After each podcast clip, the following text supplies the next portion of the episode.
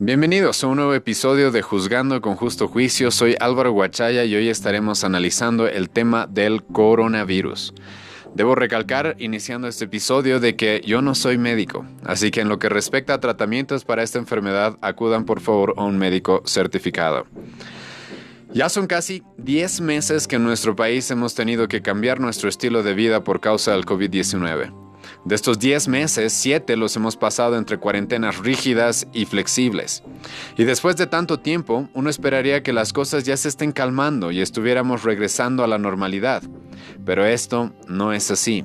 Ahora las autoridades hablan de que nunca volveremos a la normalidad y que debemos acostumbrarnos a una nueva normalidad. A esto debemos añadirle el hecho de que ya hay muchas personas asustadas por noticias de un nuevo rebrote o de una segunda ola.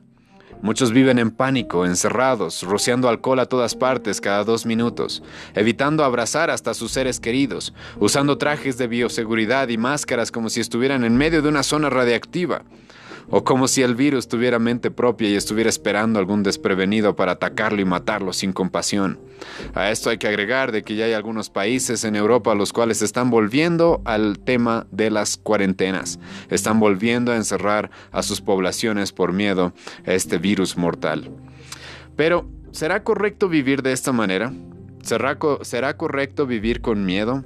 ¿Será justo todo el pánico que se causó a causa del COVID-19?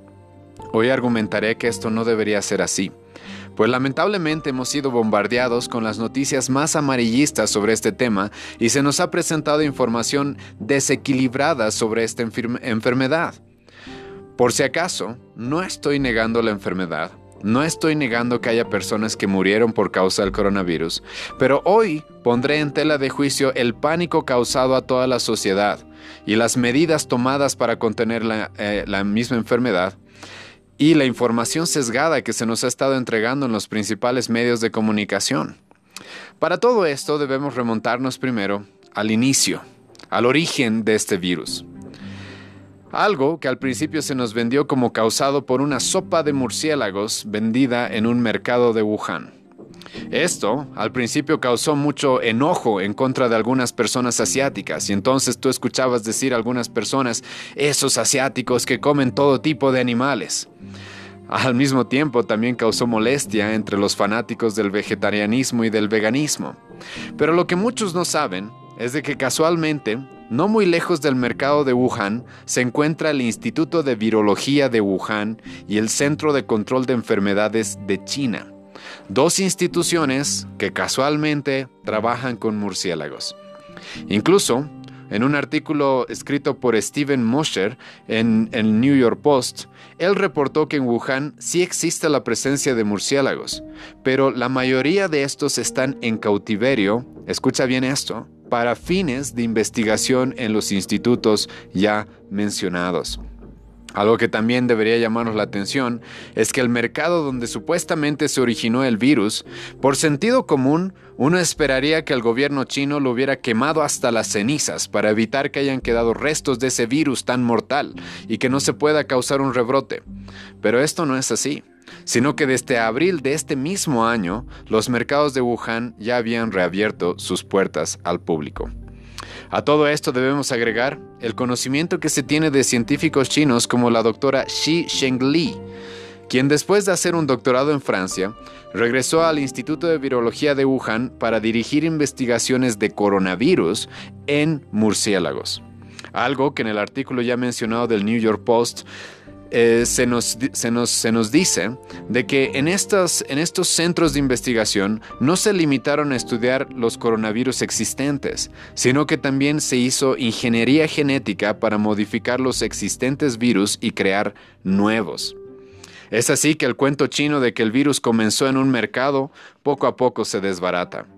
Debo recalcar que no estoy afirmando que el gobierno comunista de China haya querido enviar este virus al mundo deliberadamente, aunque en realidad también comprendo de que muchos crean que esto es así. Pero por si acaso yo no estoy afirmando tal cosa. Pero algo que sí queda claro es de que este virus fue fabricado por sus científicos y no por un accidente causado por las sopas de un mercado. Y si quieren profundizar en este tema, les animo a leer el artículo completo del New York Post titulado La biografía del virus chino por Steven Mosher. Después de que el virus inició en Wuhan, aproximadamente en diciembre del 2019, después de varios meses, la OMS el 11 de marzo del 2020 declara esta enfermedad como una pandemia. Esto llevó al pánico general de la población, puesto que también la OMS, la Organización Mundial de la Salud, comparó el coronavirus con la gripe española, que en la segunda década del siglo XX causó aproximadamente entre 30 y 50 millones de muertes. Me estoy refiriendo a la gripe española. La OMS comparó el coronavirus con esa gripe de principios del siglo XX. Y es por eso que se generó un pánico global pero algo que terminó siendo completamente falso, completamente falso. Por este tipo de información es de que la mayoría de los países, incluso el nuestro, optó para enfrentar al virus las, por las cuarentenas. Em, optó por las cuarentenas para confrontar, para enfrentar el virus. Las famosas cuarentenas. Gran parte de la población estuvimos encerrados por meses, siendo solo saliendo a la calle solo para comprar alimentos. Muchos dejaron de trabajar, otros fueron despedidos, otros empezaron a trabajar desde sus casas. Algunos evitaron incluso ir al médico por causa de otras enfermedades por el miedo que le tenían al coronavirus, pues constantemente estábamos bombardeados con la información de muertes y contagios todos los días. La psicosis fue tanta que las personas al, sentir algún malestar inmediatamente creían que estaban contagiados. Incluso algunos al sentir algunos de los algunos de los malestares que da el coronavirus, inmediatamente pensaban de que iban a necesitar un respirador, iban corriendo a los hospitales para que les den un respirador. Y admitámoslo, Muchos de nosotros nos acostamos, nos acostamos algunas noches pensando que moriríamos porque sentimos alguna molestia en la garganta. Y así es que los trabajos, los parques, los cines, los teatros, las escuelas e incluso las iglesias cerraron sus puertas por meses. Pero ¿era todo este pánico necesario? ¿Era necesario cerrar la economía? ¿Dejar a las personas sin trabajo? ¿Dejar de atender a las personas con enfermedades y confinarlas en sus casas? La realidad es de que esto no era necesario. Todo este pánico no estaba justificado. La verdad es de que para la mayoría de la población, como el doctor Yoram Lass, ex director general del Ministerio de Salud de Israel, él explica de que para la mayoría de la población el COVID no sería más mortal que la gripe estacional con la que nos tenemos que enfrentar todos los años. Y en algunos casos, incluso el COVID sería menos peligroso. La realidad es de que aproximadamente el 98% de los contagiados sobrevive. Los niños y personas jóvenes en buen estado de salud tienen aproximadamente el 99% de probabilidades de sobrevivir.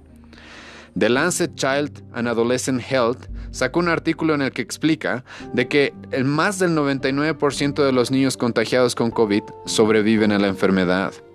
En Estados Unidos se registró de que el 99.99% de las personas que mueren fueron mayores de 24 años. A esto, déjenme agregarle una vez más lo dicho por el doctor Joram Lass, que reconoció que la mortalidad por el coronavirus en realidad es un número falso. La mayoría de las personas, nos dice el doctor, no mueren por coronavirus. Esas muertes registradas simplemente cambian la etiqueta. Si los pacientes murieron por leucemia, por cáncer metástico, por enfermedades, por cáncer metastásico, perdón, enfermedades cardiovasculares o demencia, a muchos de ellos les pusieron coronavirus. Y esto es porque en muchos países no se diferencia el hecho de morir por coronavirus o morir con coronavirus. Dos cosas completamente distintas. A muchas personas, déjenme repetir esto, se las ha registrado como muertes por coronavirus cuando en realidad murieron con coronavirus, que es algo completamente distinto. Ahora, nosotros sabemos y comprendemos que la muerte de una sola persona ya es una tragedia. Por favor, no crean que estoy despreciando o subestimando la muerte de las personas. Pero déjenme darles algunos datos para que analicen si esta enfermedad realmente justificaba el cierre casi total de la economía mundial y nacional. Primero, la Organización Mundial de la Salud se equivocó en sus predicciones. Al principio, la Organización Mundial de la Salud, como ya lo he dicho, comparó el COVID-19 con la gripe española. Esto significaba de que supuestamente tendríamos que ver morir a 150 millones de personas por el coronavirus. Pero esto no es verdad. Hasta el momento, y después de casi un año de la aparición de este virus, han muerto 1.4 millones de personas. De 150 millones de personas, en realidad han muerto 1.4 millones de personas. Ahora, esto es trágico, pero antes de sacar conclusiones, déjenme ayudarles a contrastar esta cantidad de muertes con otro tipo de muertes que ocurren cada año. Según datos de la misma Organización Mundial de la Salud, 1.4 millones de personas mueren al año por cáncer. En el 2016, se registró de que la diabetes fue la causa directa de 1.6 millones de muertes en todo el mundo. Ahora déjame preguntarte, al saber esto, ¿cuántas veces has visto de que se prohíba la venta de dulces y de azúcar o de carbohidratos en la sociedad? Estamos hablando de que una enfermedad como la diabetes mata, ha matado ya el 2016 más personas de los que ha matado el coronavirus este año en el mundo. Pero no por eso cerramos todas las dulcerías, ¿sí o no? Así también, cada año los accidentes de tránsito causan la muerte de aproximadamente 1.3 millones de personas en todo el mundo. También, 8 millones de personas fallecen a causa del tabaco, pero no vemos a los gobiernos prohibiendo la venta del tabaco, ¿verdad? El alcohol así también mata 3 millones de personas al año y estos son datos de la Organización Mundial de la Salud. Pero tampoco vemos al mundo prohibiendo la venta de alcohol, ¿sí o no? Estos datos no se nos dan todos los días, lamentablemente. Más bien estamos bombardeados todos los días con los datos de cuántas personas murieron por coronavirus. Pero imagínate, hipotéticamente, de que todos los días se nos dijera cuántas personas murieron por accidentes de tránsito. Como ya he mostrado, los accidentes de tránsito son más o menos 1.3 millones de personas al año, las causas de muerte por accidentes de tránsito. Pero la realidad es de que en los noticieros no encontramos todos los días, ¿verdad?, información que nos diga, hoy día han muerto tanta cantidad de personas por accidentes de tránsito. Y tampoco prohibimos la circulación de vehículos motorizados por esa cantidad de muertes, ¿sí o no? Y es una cantidad relativamente parecida a la del coronavirus. A esto hay que añadirle que en el último siglo el mundo se enfrentó con otras pandemias. Déjenme presentarles algunas de las pandemias con las que se enfrentó el mundo en el siglo pasado. Entre 1918 y 1919 apareció la gripe española, la cual mató entre 20 y 50 millones de personas en el mundo.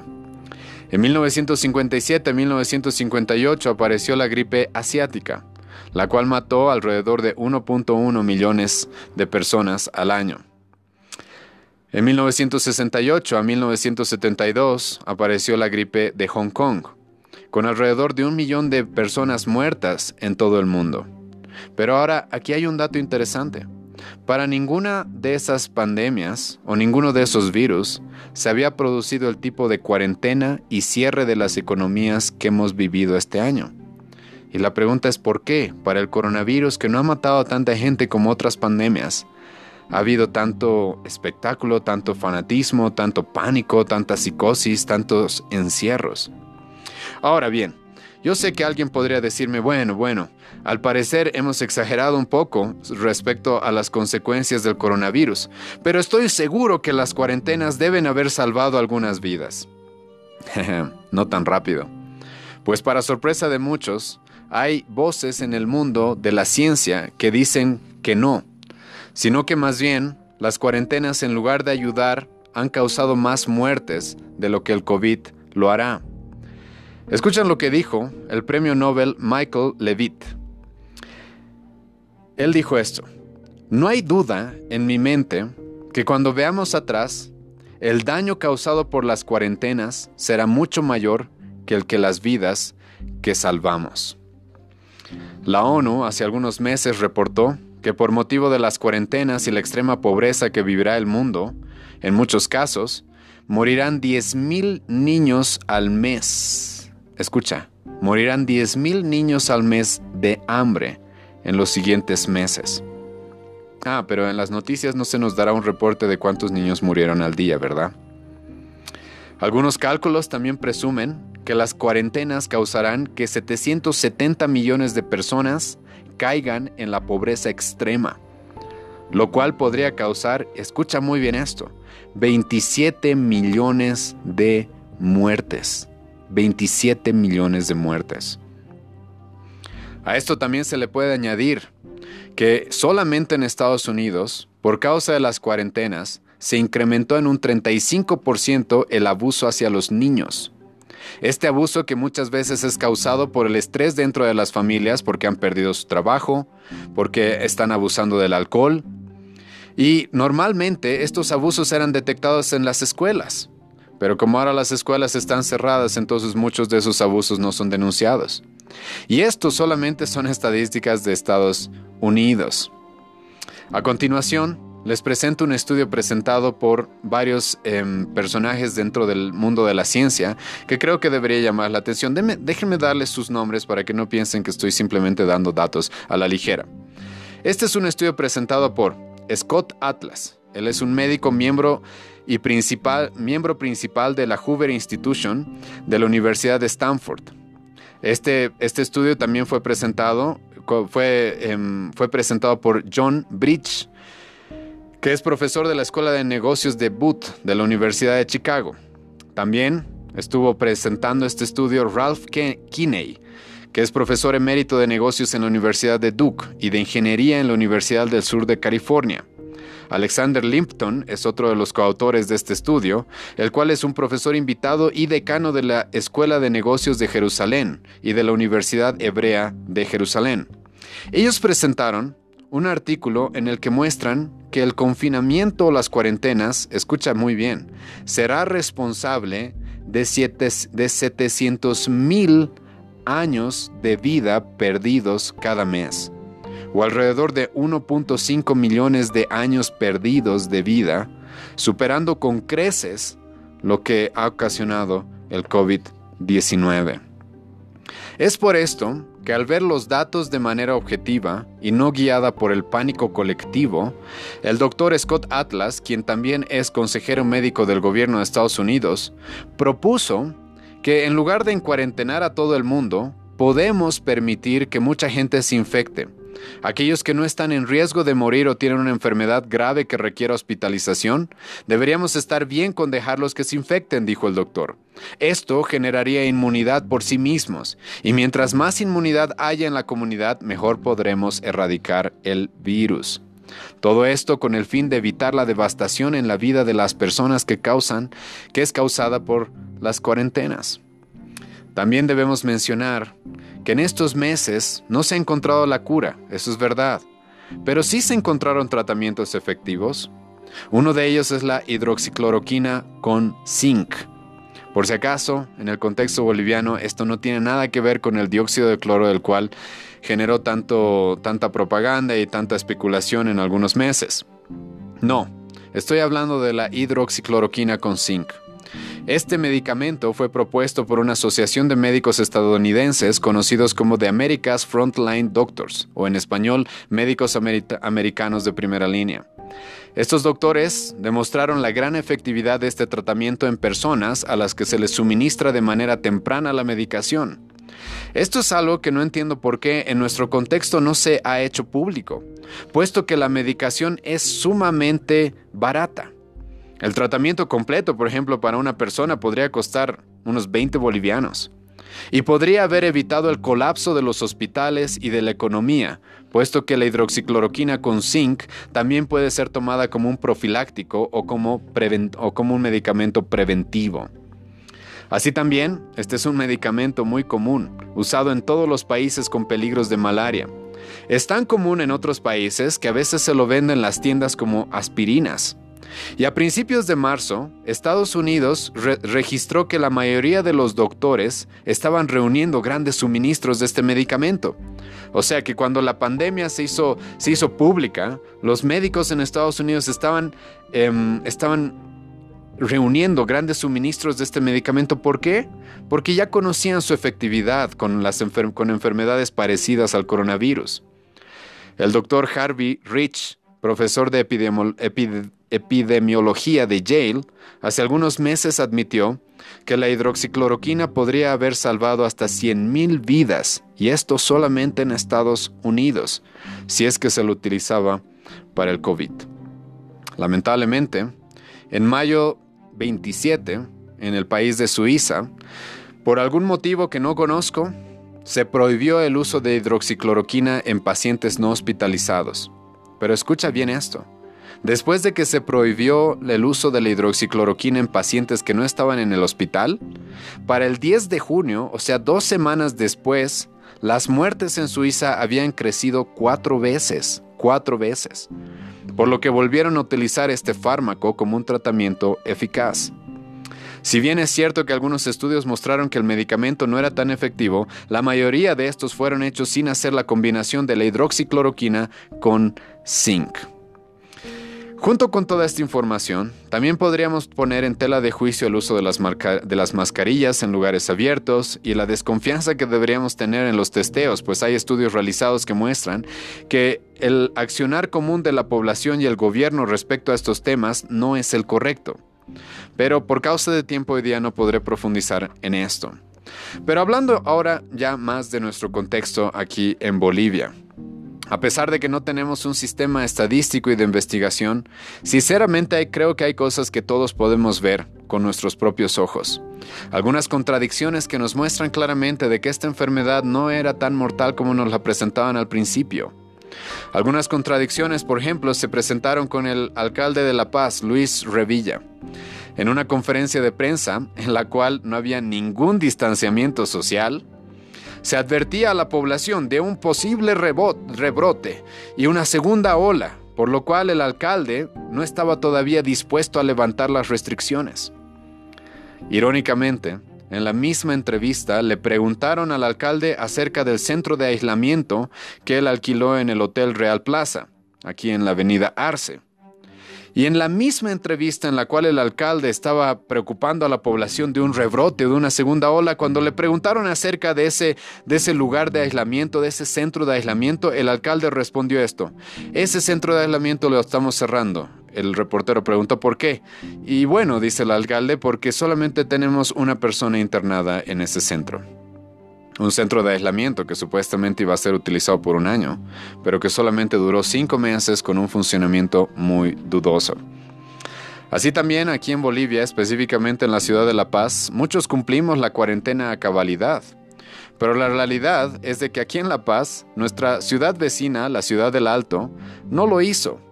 Muchos son los testigos de que en el Alto la mayor parte de la vida siguió con normalidad. Hemos visto personas en, el alto sin barbijos, sin cuidarse, trabajando, haciendo filas, haciendo aglomeraciones, pero, para sorpresa de muchos, las muertes no se elevaron a la cantidad que muchas personas nos sugerían que iba a suceder. Y pregunto esto, sabiendo que son miles de personas que bajan del alto a La Paz todos los días, ¿Realmente la cuarentena en La Paz habrá servido de algo? ¿Habrá servido de algo encerrar a toda la gente? A esto agréguenle las grandes aglomeraciones que ocasionaron la mayoría de los partidos políticos en sus campañas antes de las elecciones y en sus festejos después de las elecciones. En esto se vieron personas en estado de ebriedad, sin barbijos, sin protección, y nadie los apresó, nadie los multó, ni siquiera los estorbaron. Algo que lamentablemente sí sucedía durante estos meses con personas que querían trabajar. No, no, a ellos no les dejaban salir de sus casas. O con personas que querían ir a sus institutos, a sus universidades, a sus colegios a estudiar. No, a ellos no se les permitía. A las empresas o iglesias a las cuales se les puso muchas restricciones para volver a sus actividades. No, esto no se vio en la casta política de nuestro país. Ahora, ¿qué es lo que dice la Biblia respecto a todo esto? ¿Cómo debemos reaccionar como cristianos acerca de esta presente pandemia y la muerte? Escucha, la Biblia habla de cuarentenas. Claro que lo hace. Pero la Biblia manda a poner en cuarentena a los enfermos o a los posibles contagiados. Ustedes pueden leer esto claramente en Levítico capítulo 13. ¿Y por qué pasa esto? ¿Por qué la Biblia habla de que cuando se, se expande una enfermedad, la cual es contagiosa dentro de una comunidad, se debe poner en cuarentena solo a los enfermos o a los posibles contagiados? ¿Por qué? Porque la Biblia también afirma, afirma perdón, que el hombre necesita trabajar para comer. Tú no puedes encerrar a las personas por meses sin dejarlas trabajar. Eso es algo completamente insulso como algunas personas que probablemente sin tener mucha información científica dijeron, pero de manera muy acertada, nos están obligando a morir de hambre en lugar de morir por coronavirus. Eso es lo que estaban causando las cuarentenas en muchas familias. Aparte de que el miedo a la muerte es específicamente lo que el cristianismo busca solucionar, ¿o no? Escucha lo que Jesucristo le dijo a sus discípulos en Marcos 10, versículo 28. No teman a los que matan el cuerpo, pero no pueden matar el alma. Más bien teman a aquel que puede destruir el alma y cuerpo en el infierno. Jesucristo les mandó a sus discípulos que no tengan mucho temor respecto a morir físicamente. Ahora con esto, por si acaso, no estoy diciendo que no debamos cuidarnos o, ser o que debamos ser negligentes respecto a nuestra salud, para nada. Pero el miedo a la muerte es específicamente el motivo por el que Cristo vino a este mundo. Cristo vino a solucionar ese, ese miedo. Cristo vino a este mundo para que ya no le temamos a la muerte, pues Él murió en nuestro lugar, para que nosotros podamos tener vida eterna. Es por eso que escuchen lo que el apóstol Pablo va a decir. 1 Corintios 15, versículo 55. El apóstol Pablo va a provocar a la muerte. Escucha lo que dice. El apóstol Pablo va a preguntar, ¿dónde está, oh muerte, tu aguijón? ¿Dónde, oh sepulcro, tu victoria? El apóstol Pablo provoca la muerte, demostrando que ya no le tiene miedo, no tiene miedo y la muerte ya no tiene poder sobre él. Por eso es que en otra de sus epístolas el apóstol Pablo va a decir, para mí el morir es ganancia. Y hermanos cristianos, por favor, no vengan con versículos fuera de contexto como Isaías 26, versículo 20, diciendo que Dios nos manda que nos ocultemos en nuestras casas, cuando en realidad nuestro Señor nos manda a congregarnos y a salir de nuestras casas buscando que su Evangelio sea propagado por todo el mundo. A esto también debo añadir que desde una cosmovisión cristiana, el coronavirus no mata a nadie. Ahora, escucha, escucha lo que voy a decir para que no lo malinterpretes.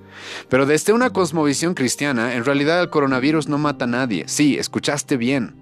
Dios es el que decide quién muere y quién no. Primera Samuel 2, versículo 6 dice, Jehová mata y él da vida. Él hace descender al Seol y él hace subir. Y para los que tenemos nuestra fe puesta en Cristo, Sabemos que cuando la muerte toque a nuestras puertas, es en realidad nuestro Salvador, llamándonos a nuestro verdadero hogar. Y eso es lo que debería, dirigir la vida de cada uno de nosotros como cristianos en este tiempo de pandemia.